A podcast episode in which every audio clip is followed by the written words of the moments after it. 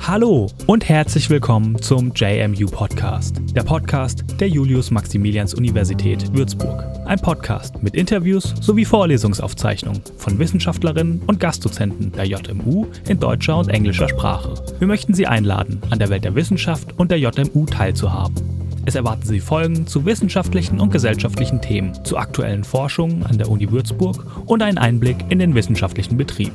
Wir wünschen Ihnen viel Spaß, gute Unterhaltung und hoffentlich neue Erkenntnisse. In der heutigen Episode hören Sie Ziegenkadaver, Hexenfigur und Königspuppe. Das babylonisch-assyrische Badehausritual. Ein Vortrag von Professor Dr. Daniel Schwemer, Leiter des Lehrstuhls für Altorientalistik hier an der JMU. Der Vortrag fand am 21.10.2019 im Rahmen der Ringvorlesung Magie. Texte, Praktiken, Stereotypen des Würzburger Altertumswissenschaftlichen Zentrums statt meine Damen und Herren, das Wort Magie und seine komplexe Begriffsgeschichte waren den Bewohnern des vorhellenistischen Mesopotamiens unbekannt.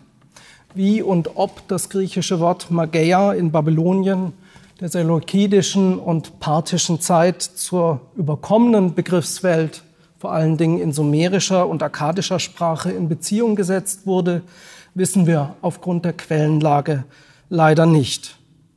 Magie als ein traditioneller Ordnungs- und Deutungsbegriff der Religionswissenschaft ist aufgrund des vielfältigen historischen Ballasts, den das Wort mit sich schleppt, problematisch geworden. Die Religionswissenschaft möchte das Wort nicht mehr verwendet sehen. Die historischen und philologischen Fächer, die sich der Herausforderung der Übersetzung und Interpretation fremder und ferner Welten in unser eigenes Sprach- und Begriffssystem nicht entziehen wollen, können nicht so leicht Abschied von überkommenen allgemeinverständlichen Begriffen nehmen. Der niederländische Gräzist und Religionswissenschaftler Henk Versnell hat es einmal schön auf den Punkt gebracht, indem er sagte, One problem is that you cannot talk about magic without using the term magic. Ich spreche heute Abend also nicht über das, was Babylonier und Assyrer unter Magie verstanden, sondern über die Praktiken und Überlieferungen des alten Mesopotamien, mit denen wir bei der Lektüre der Texte und beim Studium der Bilder und Artefakte unwillkürlich den Begriff Magie assoziieren. Zugleich will ich Ihnen heute Abend keinen handbuchartigen Überblick über alle relevanten Texte und Objekte geben, sondern nur ein wichtiges Ritual vorstellen, das in vieler Hinsicht typisch ist für das, was wir babylonisch-assyrische Magie nennen können. Die politische Landkarte Vorderasiens vom dritten bis in das erste vorchristliche Jahrtausend ist vielgestaltig und wechselvoll. Sie ist bestimmt von der Konkurrenz kleinerer und größerer früher Staaten um Ressourcen, Prestige und Herrschaft. Die Könige dieser altorientalischen Reiche sind in den überkommenen Quellen omnipräsent. Man könnte sagen, dass unsere Rekonstruktion altorientalischer Kulturen wesentlich auf der Analyse der Landschaften, Bauten, Bilder und Texte basiert, die von Handwerkern, Schreibern und Gelehrten in Diensten und Zudiensten dieser Könige überhaupt erst geschaffen wurden. Zugleich bleiben uns aber die altorientalischen Könige als Personen fern.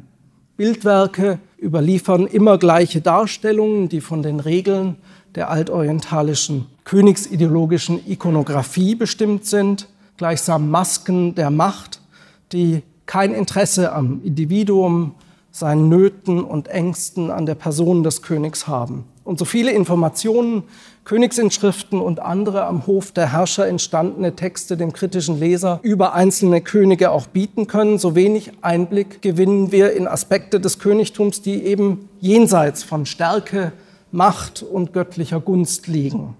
Selbst die Briefe der Würdenträger, Gelehrten und Offiziere an den Herrscher erlauben nur selten einen direkten Blick auf Konflikte und Gefahren im Umfeld des Königs.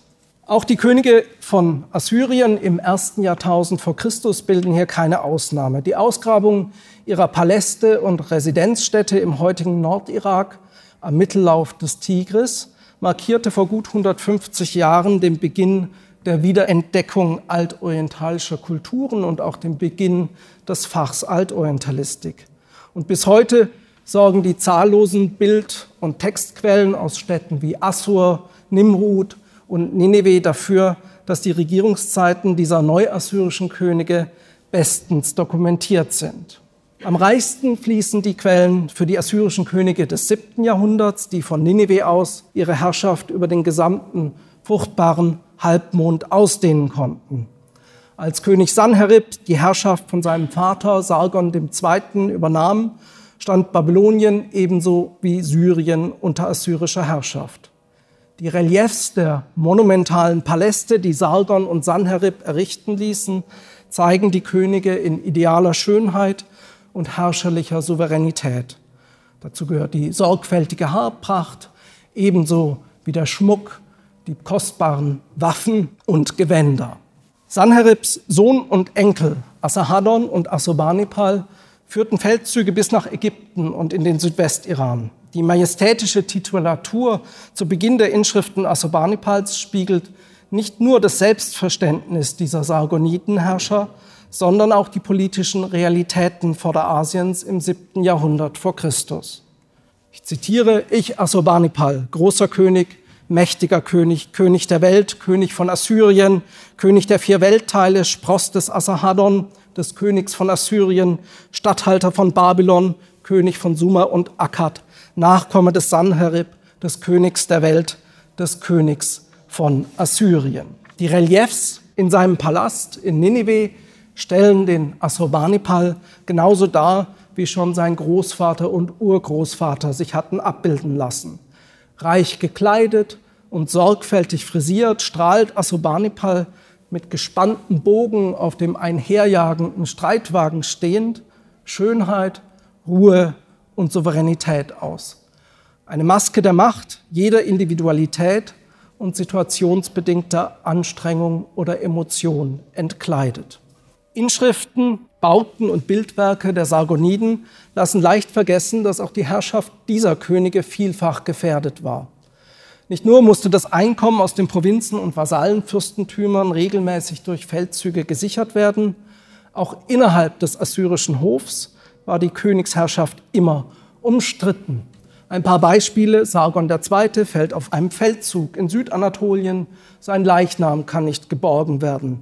Sein Sohn Sanherib ermorden die eigenen Söhne, die empört waren über die Thronfolgeregelung zugunsten ihres Bruders Assahadon. Der wiederum zieht mit einem Heer auf Nineveh und nimmt die Hauptstadt ein und lässt alle Anhänger seiner Brüder erst einmal hinrichten. Die Thronfolgeregelung, die Assahadon selbst dann für seine eigene Nachfolge ersinnt, endet in einem vierjährigen Bruderkrieg zwischen Assurbanipal und dessen Bruder Shamash-Shumuukin. Und nicht zuletzt der schnelle Kollaps und das völlige Verschwinden der assyrischen Königsherrschaft am Ende des siebten Jahrhunderts veranschaulichen, wie prekär die Herrschaft dieser Weltenherrscher immer war. Die Differenz zwischen den Masten der Macht und der oft prekären Position des Königs war zu offensichtlich, um im Diskurs der Eliten bei Hof einfach ignoriert zu werden. Königsinschriften und Palastarchitektur eigneten sich aber natürlich nicht als Foren zur Erörterung der Diskrepanz zwischen dem durch Text und Bild immer wieder in Erinnerung gerufenen Erwartungshorizont vom herrschaftlichen König auf der einen Seite und der Erfahrung der Fehlbarkeit, Strittigkeit, Gefährdung und Hinfälligkeit der königlichen Person auf der anderen Seite. Ein Forum fand der König, der dem Erwartungshorizont der Königsideologie nicht entsprach. Ich habe das einmal den kontraintuitiven König genannt, in einem anderen Kontext. Die babylonisch-assyrische Heilkunde können wir aufgrund von Tausenden von Keilschrifttexten nicht zuletzt aus den Bibliotheken der genannten Sargonidenherrscher in den Palästen von Ninive zu großen Teilen rekonstruieren. Die Heilkunde teilt sich idealtypisch in zwei Textgruppen, zwei therapeutische Strategien und zwei Disziplinen auf, die man jeweils mit einem Beruf assoziierte. Auf der einen Seite die sogenannte Ashiputu, die Kunst des Archipus, des Beschwörers. Auf der anderen Seite die Asutu, die Kunst des Asu, des Arztes, wie wir meistens übersetzen. Der Beschwörer, der Ashipu, war traditionell mit schweren Leiden befasst, für die man eine ulteriore Ursache verantwortlich machte. Dagegen richtete der Asu, der Arzt, Knochen, verband Wunden und behandelte entzündete Augen. Beide verwendeten Beschwörungen und Gebete in ihrem Handwerk. Die Durchführung feierlicher Rituale mit komplexer Agenda ist jedoch ein besonderes Kennzeichen der Kunst des Archipu, der Archiputu, der Beschwörungskunst. Und sie bezeichnen wir daher oft einfach als Magie. Die Fachliteratur der Archiputu, der babylonisch-assyrischen Magie, ist in einer Vielzahl von Keilschrifttexten des zweiten und ersten Jahrtausends erhalten. Sie umfasst neben Vorschriften für Initiationsrituale, etwa für Priester und Tempelgerät, vor allem defensive Rituale gegen alle möglichen Übel, etwa gegen Dämonen, gegen Götterzorn, gegen Behexung, gegen Feinde, gegen den Fluch, der sich als Folge eines Tabubruchs oder als Folge des Kontakts mit einem Tabubrüchigen auf einen Menschen gelegt hatte, gegen böse Totengeister, schlimme Vorzeichen aller Art, zum Schutz des Hauses, zum Schutz der Felder oder der Ställe. Daneben finden sich Anweisungen zur Stärkung, etwa vor einer Audienz im Palast oder vor einer Gerichtsverhandlung, Hass- und Liebeszauber, Rituale zur Beförderung von Libido und Potenz, Rituale, um entlaufene Sklaven zurückzuzwingen, um Konkurrenten aus der Gunst des Königs zu entfernen, um selbst die Gunst von Richtern, Königen oder anderen Autoritäten zu gewinnen, um das Florieren einer Kneipe oder eines Bordells zu garantieren oder für eine erfolgreiche Geschäftsreise zu sorgen. Den defensiven Ritualen ist gemeinsam, dass die Mobilisierung und Abwehr des Bösen mit Reinigungs- und Löseriten für den Patienten einhergeht. Denn sein Leiden deutete man als einen Zustand der Unreinheit und der Gebundenheit. Die den Leiden in der Diagnose des Archipu des Beschwörers zugemessene Ursache war wie die Leiden selbst in der Regel eine unerwartete. Die feierlichen Rituale des Beschwörers heilten Krankheiten, die unvorbereitet eintraten die den Patienten entgegen allgemeiner Erwartung getroffen hatten. Und diesen Leiden schrieb man Ursachen zu, die ebenso ungewöhnlich, kontraintuitiv, aber innerhalb des mesopotamischen Weltbilds doch plausibel waren. Schreckliche Dämonen, furchtbar böse Hexen und furchtbare Sünden etwa. Den Königen Assahadon und Assurbanipal standen die gelehrtesten Beschwörer Assyriens und Babyloniens zur Verfügung. Die Tontafelsammlungen ihrer Paläste in Nineveh hielten sorgfältig redigierte Fassungen der Ashiputu-Rituale vor, stets griffbereit, um für den König oder ein Mitglied seiner Familie durchgeführt zu werden. Viele dieser Rituale konnte man im Prinzip in derselben Form für den König, aber auch für jeden anderen Menschen durchführen. Für einige wenige gab es jedoch besondere Fassungen, die in dieser Form nur für den König geeignet und vorgesehen war. Und zu dieser Gruppe gehört das Ritual, über das ich heute Abend sprechen möchte, äh, das im akkadischen Bid Rimki, Badehaus, genannt wurde. Äh, dieses Badehausritual, das Rimki-Ritual, wird in der Altorientalistik meist als ein universales Reinigungs- oder Entzündungsritual angesprochen, besitzt aber, wie wir sehen werden, eine spezifische Funktion als ein Forum der Differenz in Hinsicht auf die Person des Königs.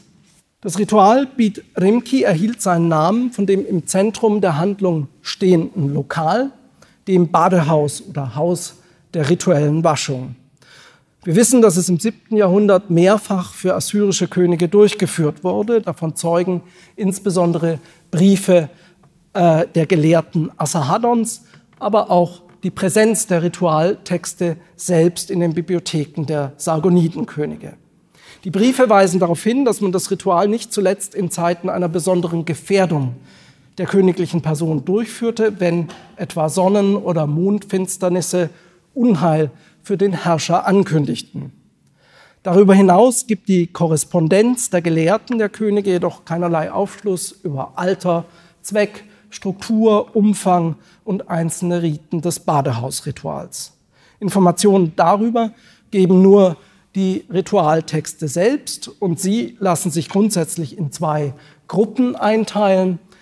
Einerseits die sogenannten Ritualtafeln, die enthalten knappe, in der Fachsprache der Archipus im Akkadischen gehaltene Anweisungen darüber, wie das Ritual im Einzelnen durchzuführen ist und zitieren die Beschwörungen nur mit ihrem Inkipit. Andererseits die sogenannten Beschwörungstafeln. Sie enthalten den vollen Text der zu rezitierenden Texte, teilweise mit knappen Hinweisungen zu ihrer rituellen Einbettung. Die Agenda fand in aller Regel Raum auf einer einzigen Tontafel, in der ausführlichsten bekannten Fassung 450 Zeilen lang.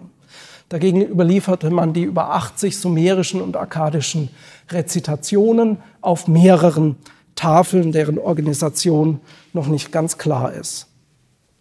Die Handschriften, die wir mit Sicherheit dem Bedrimki-Ritual zuweisen können, stammen sämtlich aus dem ersten Jahrtausend vor Christus. Doch schon ein Text aus dem frühen zweiten Jahrtausend vor Christus erwähnt königliche Riten in einem Badehaus außerhalb des Palastes und typische Rezitationen von Bidrimki sind in Handschriften des späteren zweiten Jahrtausends bezeugt. Das heißt, dass wir davon ausgehen müssen, dass zu der Zeit, wo wir uns sozusagen jetzt befinden, in der Zeit der Könige Assahaddon und Assurbanipal, dieses Ritual schon auf eine tausendjährige Geschichte zurückblickt. Ein kurzer Blick auf die Manuskripte der Ritualtafel mag die Komplexität der Überlieferung veranschaulichen. Aus den königlichen Bibliotheken in Ninive sind uns drei Handschriften der Ritualtafel bekannt. Eine große für Assurbanipals Bibliothek geschriebene dreikolumnige Tafel in assyrischer Schrift geschrieben. Daneben zwei weitere Fragmente, ebenfalls in assyrischer Schrift geschrieben, deren ursprünglichen Umfang wir nicht mehr rekonstruieren können. Alle drei äh, Manuskripte datieren ins siebte, zum Teil vielleicht ins achte Jahrhundert. Aus der Bibliothek einer Beschwörerfamilie im frühhellenistischen Uruk im Süden Babyloniens ist eine gute erhaltene Handschrift überkommen, die sich erheblich von der Fassung auf der dreikolumnigen Ninive-Handschrift unterscheidet, zugleich aber mit einem der Ninive-Fragmente parallel läuft. Und zwei weitere kleine Fragmente stammen aus dem hellenistischen Babylon. Wichtige Hinweise zur Rekonstruktion des Rituals geben schließlich Tafeln, die nur einzelne Segmente des Rituals behandeln. Ihr Verhältnis zum Gesamtritual lässt sich noch nicht sicher bestimmen. Sie zeugen aber wie manch andere Hinweise davon, dass es mehrere Fassungen dieses Rituals in den unterschiedlichen Regionen und den unterschiedlichen Epochen Mesopotamiens gab. Ein kleines Täfelchen aus der nordbabylonischen Stadt Sippar, das uns noch näher beschäftigen wird, verzeichnet nur die zentralen Riten im Badehaus selbst, präsentiert diese Stationen des Badehaus aber in einer der großen Nineveh-Handschrift entgegengesetzten Folge. Gleichzeitig ist diese entgegengesetzte Folge auf den Beschwörungstafeln aus Nineveh erhalten. Die Rekonstruktion der textlichen Überlieferung dieser Fachliteratur der assyrisch-babylonischen Beschwörungskunst äh, ist also im Einzelnen in der Regel, und das gilt nicht nur für dieses Ritual, philologisch durchaus eine Herausforderung. Die beschränkte Zeit lässt keine eingehende Darstellung aller Riten von Bidremki zu.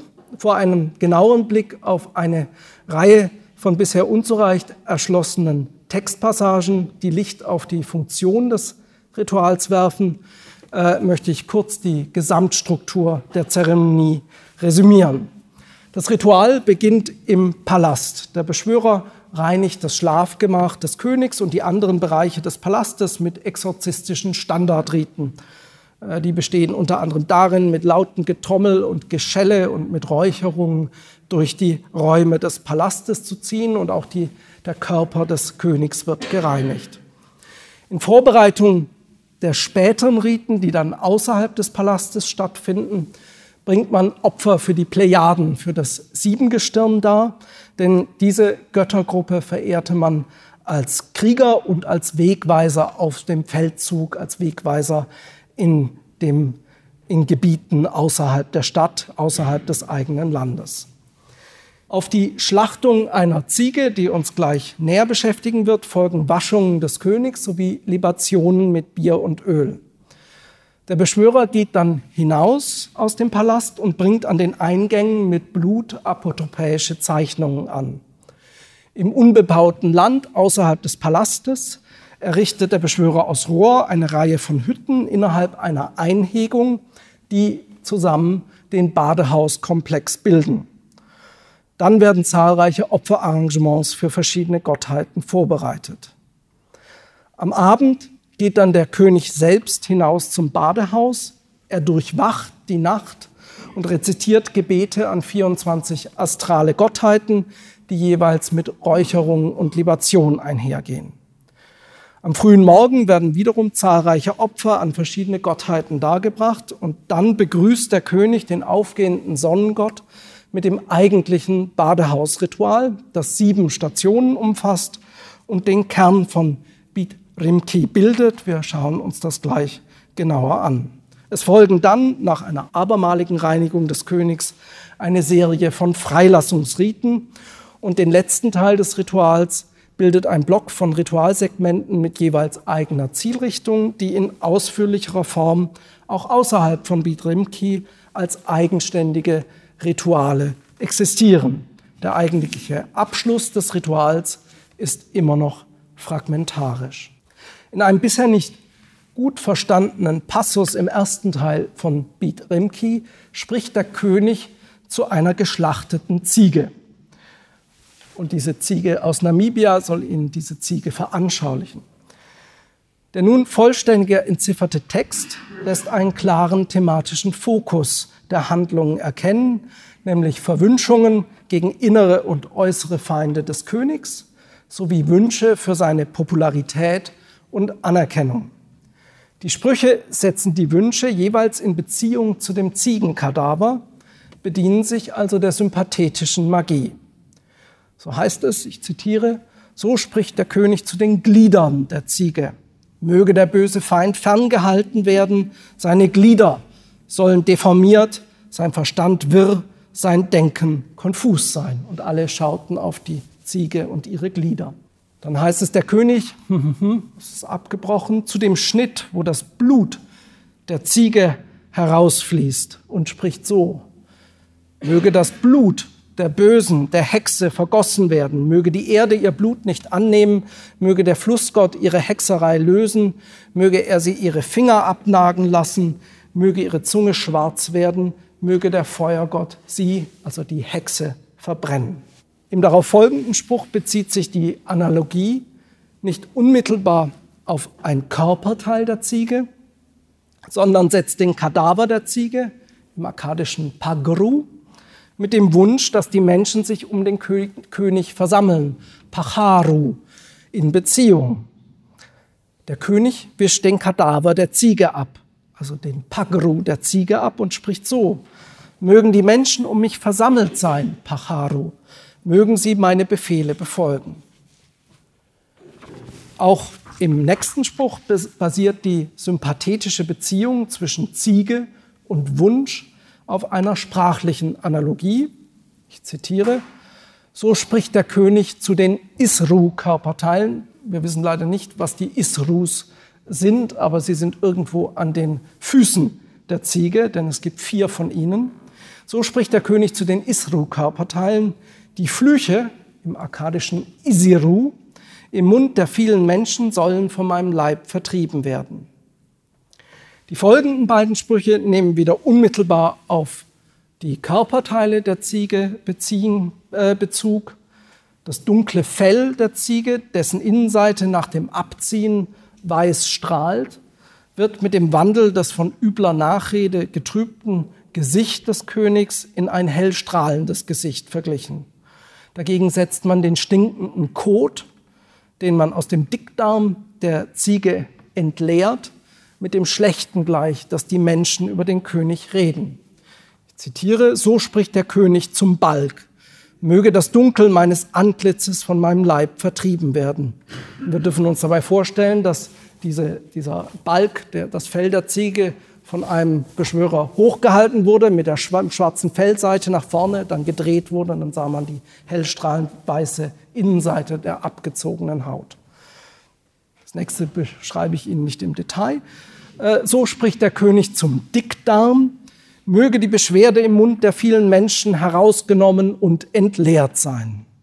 Dasselbe passiert mit dem Dickdarm. Der letzte Wunsch bedient sich wieder der linguistischen Sympathie, indem er die Kerbu-Eingeweide mit dem akkadischen Verb kerebu, nahe sein, verbindet. So spricht der König zu den Kerbu-Eingeweiden. Mögen Gebete für mein Wohlbefinden nah bei mir sein, Kerebu, auf dass ich vor dem Sonnengott Leben als mein Los ergreife.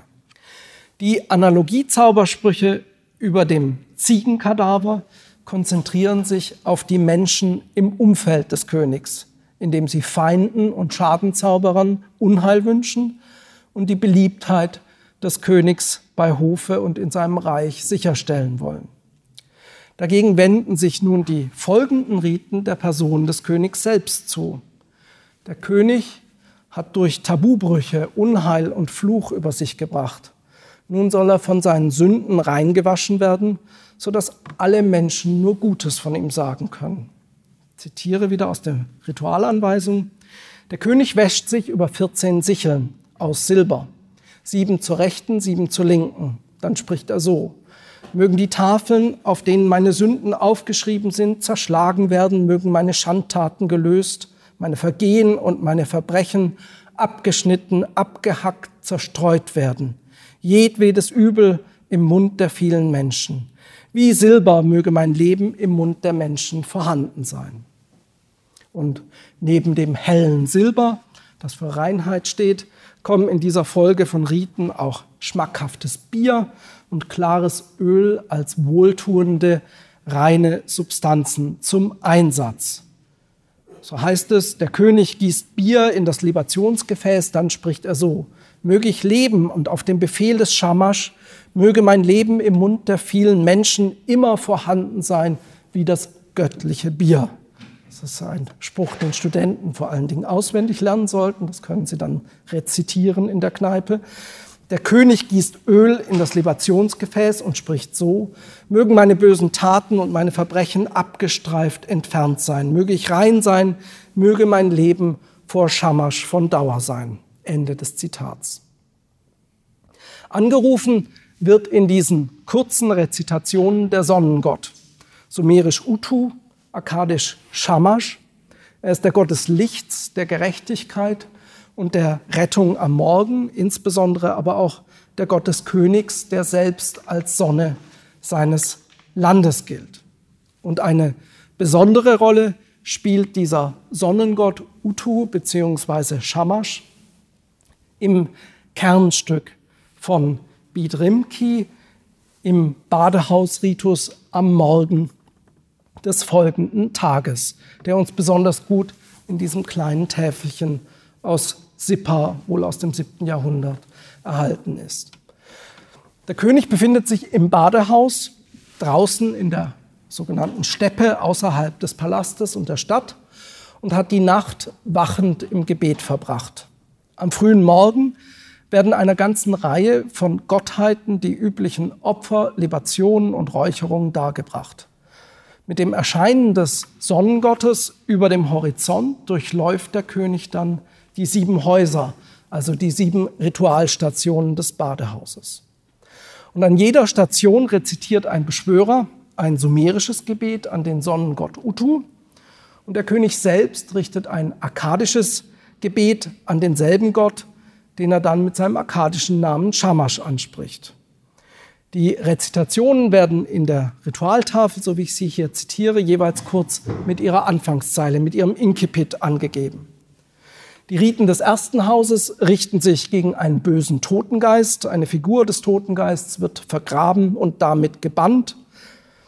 Die folgenden Häuser bestätigen dann den thematischen Fokus, die thematische Konzentration von Bidrimki, wie sie uns in den Analogiezaubersprüchen über dem Ziegenkadaver und den darauf folgenden Riten begegnet ist.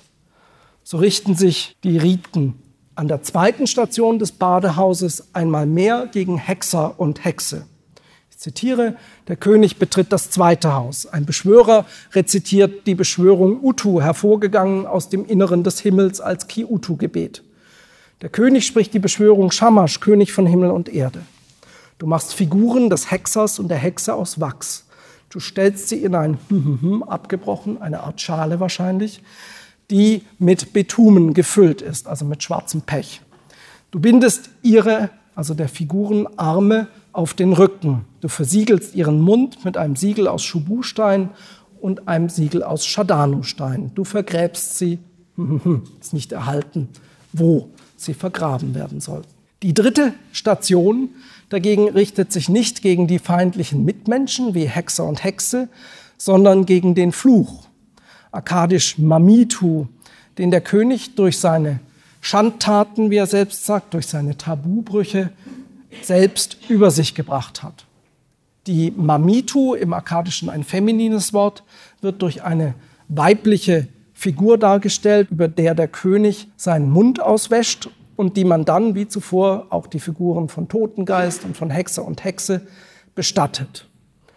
Ich zitiere, der König betritt das dritte Haus, ein Beschwörer rezitiert die Beschwörung Utu aus dem reinen Inneren des Himmels als Ki-Utu-Gebet. Der König spricht die Beschwörung Shamash, Richter von Himmel und Erde. Du erstichst eine Figur des Fluchs, der Mamitu, die mit Blut gefüllt ist, mit einem Dolch aus Tamariskenholz. Er, der König, wäscht seinen Mund mit Wasser und Bier und spuckt es darüber aus. Dann vergräbst du sie, die Figur des Fluchs, an einem Mauersockel. An der vierten Station wäscht der König nach der Rezitation des sumerischen und akkadischen Gebets an den Sonnengott seine Hände über einem gekreuzten Figurenpaar.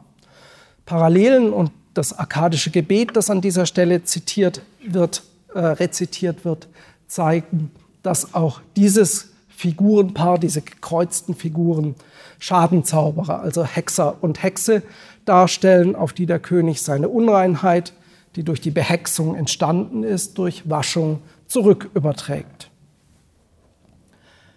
An der fünften Station wäscht sich der König über einem Ersatzbild seiner selbst.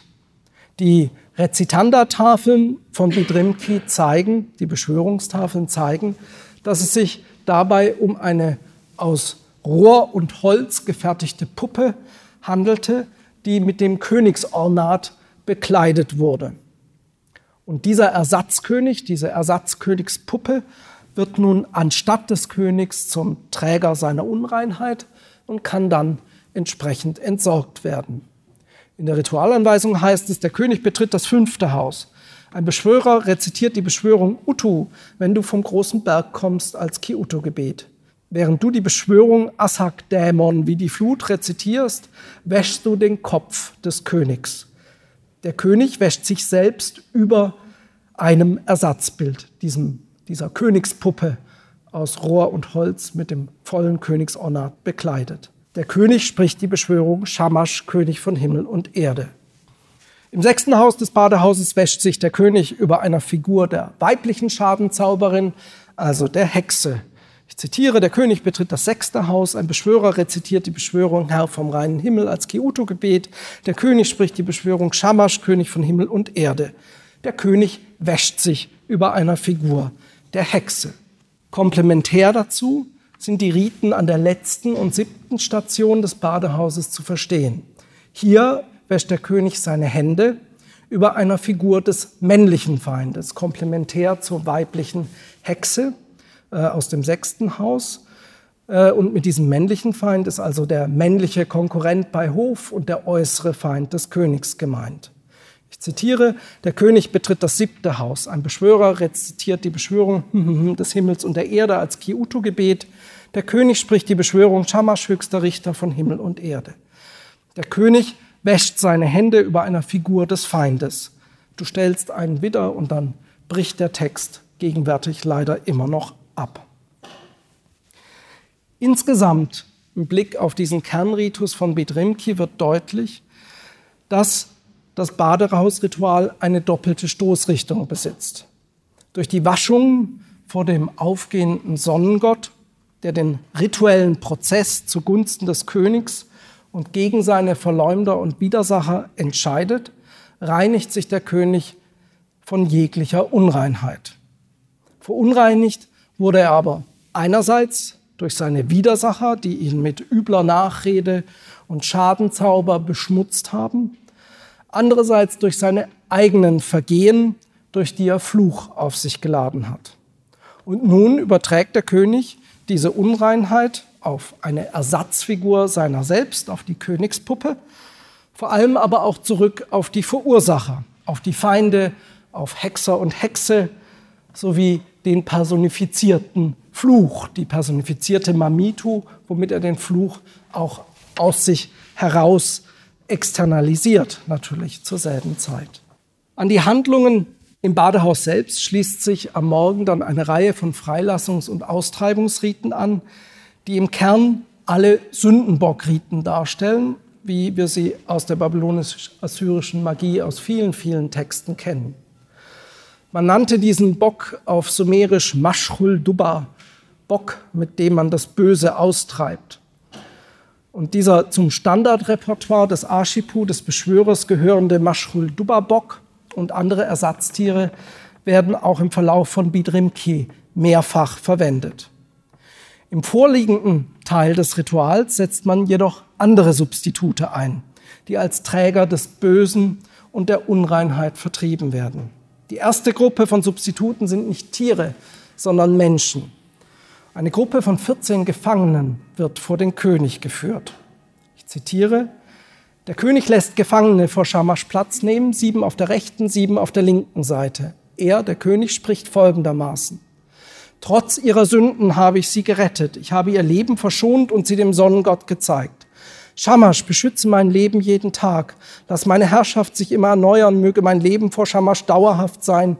Wie Gold möge ich keine Trübung erfahren. Mögen lange Tage des Lebens mir gewährt werden, möge ich sie vor Schamasch erhalten. Jegliches Böse, das in meinem Palast ist, das mein Herz bricht, durch deinen Befehl und durch deinen Entscheid, möge es weggeworfen, weggeschickt und weggetragen sein, möge es ausgetrieben, möge es aus meinem Leib vertrieben sein. Der König wäscht sich, dann entlässt man sie ins Feindesland, nämlich die Gefangenen. Ende des Zitats. Auf den ersten Blick liegt ein einfacher Sündenbock-Ritus vor. Der König überträgt durch Waschung seine Unreinheit, das Böse auf die Gefangenen.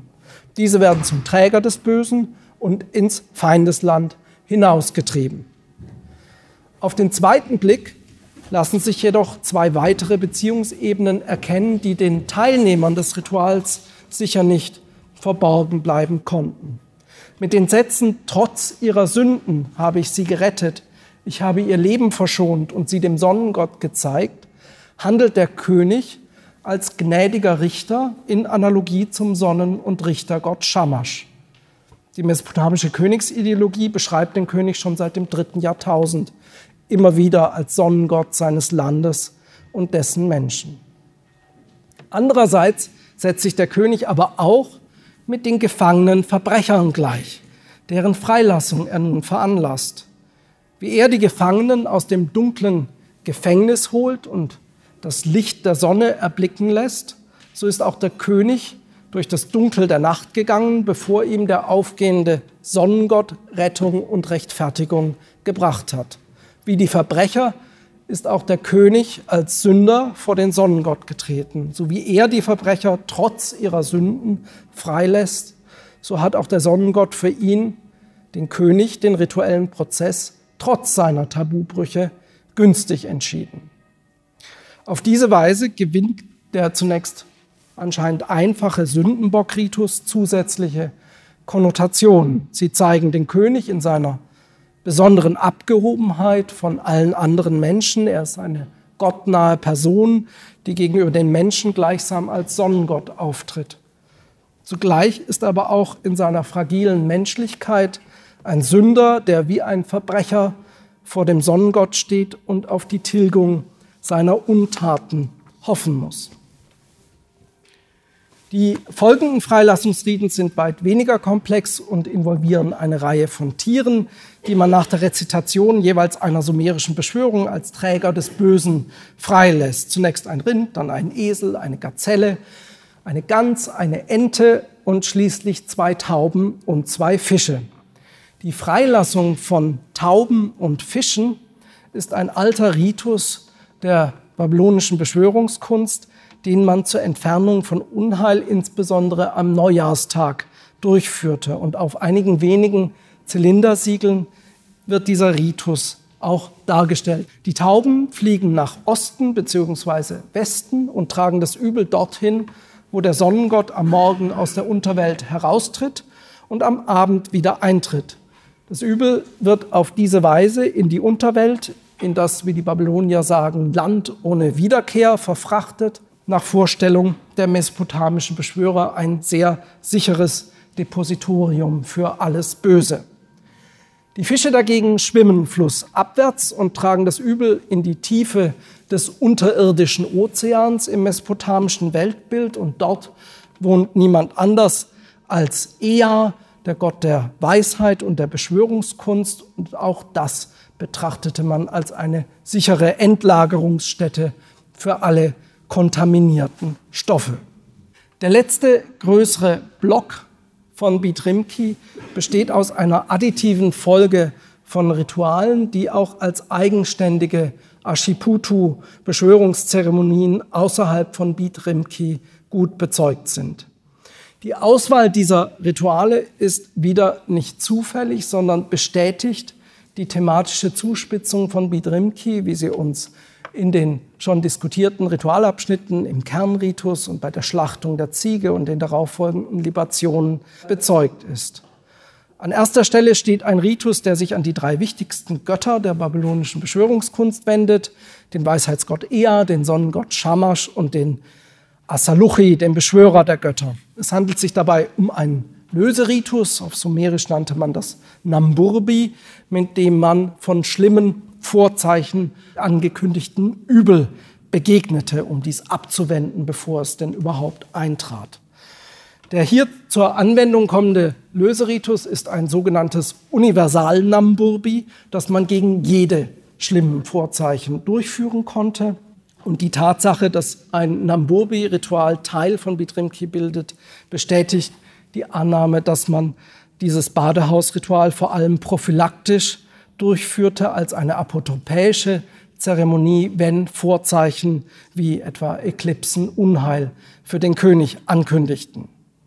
Darauf folgt ein Ritual, das man Maklu, Verbrennung nannte. Es handelt sich dabei um das feierlichste Abwehrzauberritual der Beschwörungskunst. Es umfasste über 100 Beschwörungen und erstreckte sich über eine ganze Nacht und den folgenden Morgen.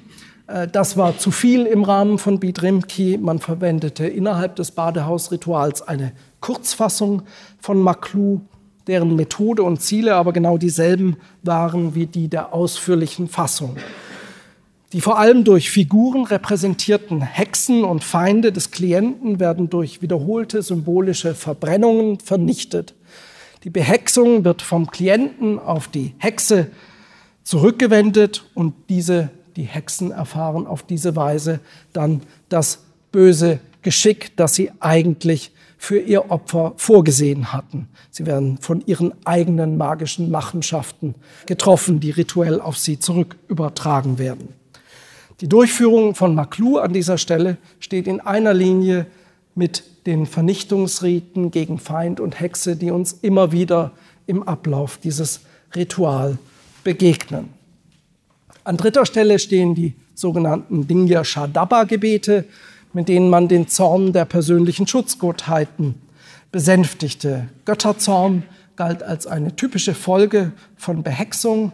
Man stellte sich vor, dass die Hexen ihre Opfer bei den Göttern verleumdeten und die Götter sich deshalb im Zorn von dem Opfer abwendeten und dieses und so die Schädigung des Opfers durch die Behexung zuließen. Aber auch die eigenen Verfehlungen des Klienten provozierten den Zorn der Götter. Und so wird auch in diesem Abschnitt des Rituals das Übel, das von außen, von feindlichen Mitmenschen an den König herangetragen worden war, gepaart mit dem Übel, das der König selbst durch seine Verfehlungen über sich gebracht hat. Und daher stehen am Ende dieses Abschnitts Riten aus dem Ritual Shurpu, wie Maklu, ein Verbrennungsritual. Shurpu selbst heißt auch einfach die Verbrennung. Opfer der symbolischen rituellen Verbrennung sind hier jedoch nicht die Feinde, sondern die Tabubrüche des Königs, des Klienten selbst, die sich als Mamitu-Fluch, Sie erinnern sich, auf ihn gelegt haben. Sie werden, diese Flüche, werden anhand verschiedener Gegenstände symbolisch abgeschält, ausgerissen, aufgelöst und dann ins Feuer geworfen und so verbrannt. Der abschließende Passus der Ritualanweisung ist immer noch sehr fragmentarisch und so wissen wir nicht im Einzelnen, wie dieses Badehausritual zu Ende ging. Dem Gesamt des Textes, so wie wir ihn bisher kennen, können wir jedoch entnehmen, dass Bidrimki nicht einfach ein Reinigungsritual oder ein Löseritual für unheilvolle Vorzeichen darstellt. Vielmehr konzentriert sich die Zeremonie auf die Person des angefeindeten, unpopulären und schuldig gewordenen Königs. Dessen Feinde werden vernichtet und er selbst muss vom Sonnengott begnadigt werden, so wie er auch selbst als gerechter Herrscher Verbrecher begnadigt. Der König, über den alle schlecht reden, den man heimlich verflucht, der in Angst vor Hexerei und Schadenzauber leben muss, der selbst Tabus überschreitet, selbst schuldig wird, zum Verbrecher wird. Das ist ein König, der in den Reliefs der Paläste und in den Königsinschriften unsichtbar ist, den wir, der uns dort nicht begegnet. Denn das ist ein König, der dem Erwartungshorizont der altorientalischen Königsideologie in keiner Weise entspricht. Das Badehausritual bot ein Forum, auf dem man die Differenz zwischen dem Erwartungshorizont an den König und die Wirklichkeit der königlichen Person, zwischen den Masken der Macht und der prekären Existenz des Königs austragen konnte, sichtbar machen konnte, bewältigen konnte bei Hofe. Die Überlieferung der Rituale, Gebete und Beschwörungen der babylonisch-assyrischen Ashiputu oder Magie faszinieren. Und ich hoffe, das haben Sie in Ansätzen anhand dieses Beispiels kennengelernt, durch die wohlüberlegte Gestaltung der Handlungen und Settings, die suggestive Kraft der verwendeten Materialien und Paraphernalia sowie die Poesie und auf Partizipation ausgelegte Kompositionstechnik der Rezitation. Vor allem aber begegnet uns in diesen Keilschrifttexten aus dem Bereich der Magie, wie in kaum einem anderen Teil der keilschriftlichen Überlieferung, der gefährdete, der angefeindete, der isolierte Mensch. Die prekäre Existenz, die sich zu schützen versucht, die sich nach Stabilität, Prosperität und gesellschaftlicher Anerkennung sehnt. Die Ashiputu, die babylonisch-assyrische Magie, als eine von Gelehrsamkeit informierte, über Generationen von Spezialisten tradierte Strategie und Praxis zur Bewältigung von Kontingenz. Spätestens an diesem Punkt wird die Unzulänglichkeit unseres traditionellen hermeneutischen Musters von Religion, Magie und Wissenschaft, denke ich, überdeutlich. Diese Begriffe passen immer nur begrenzt. Vielen Dank.